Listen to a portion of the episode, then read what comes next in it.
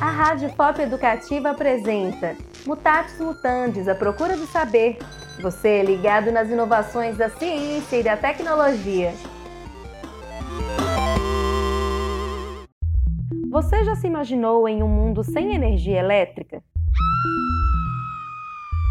Ela é indispensável para o funcionamento de praticamente tudo o que utilizamos em nosso dia a dia.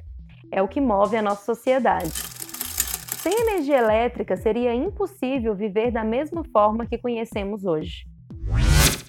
Existem vários modos de gerar energia, como através dos ventos, da reação nuclear, do gás natural.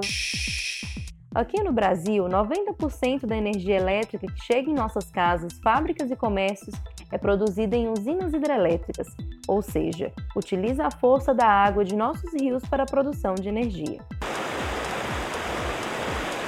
Com o desenvolvimento do mundo e o aumento da população, o consumo consciente de energia e técnicas de produção para diminuir os impactos do consumo exagerado têm sido cada vez mais discutidos. No Departamento de Engenharia Elétrica da UFOP é desenvolvido um protótipo de medidor digital de energia elétrica. Além de fazer a medição do consumo em nossas casas, ele auxilia no melhor aproveitamento.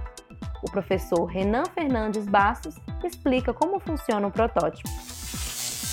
Então você tem lá na sua casa o que, o que comumente é conhecido como relógio medidor de energia, seria um substituto digital daquela versão analógica que a gente já tem. E a gente utiliza um microcontrolador. Basicamente o computador digital que a gente tem na nossa casa em forma miniaturizada e que vai fazer todos os processamentos. Ele só precisa de fazer uma integração com o software, ou seja, um programa de computador a expectativa é que a pesquisa traga benefícios diretos à população.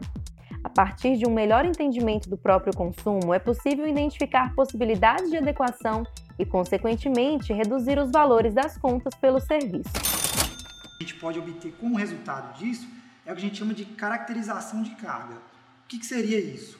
Pelos dados aqui do seu sistema, você pode estimar qual carga está ligada na sua casa num determinado tempo você consegue ter o gasto em tempo real, você consegue mostrar qual é o seu, o seu perfil de consumidor, que hora você consome mais ou menos, e você pode, por exemplo, direcionar o seu consumo para uma hora mais economicamente viável.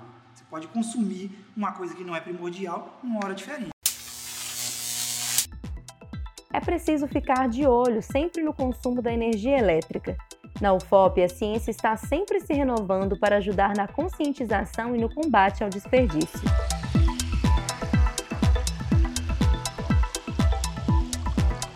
Mutatis Mutandis, a procura do saber. Concepção de projeto e direção, Adriano Medeiros. Pesquisa e roteiro, Natália Vergara, Jonathan Robert e Adriano Medeiros. Locução, Amanda Nunes. Entrevista, do Sarto. Edição e sonoplastia, Natália Vergara e Jonathan Robert. Trilha original Matheus Ferro. Este podcast faz parte do projeto Ciência e Audiovisual, uma parceria para a popularização do conhecimento. A realização é subsidiada pela FAPEMIG e tem o apoio da Proex FOP, Praça e FOP. Se você gostou do tema, entre em contato pelas nossas redes sociais.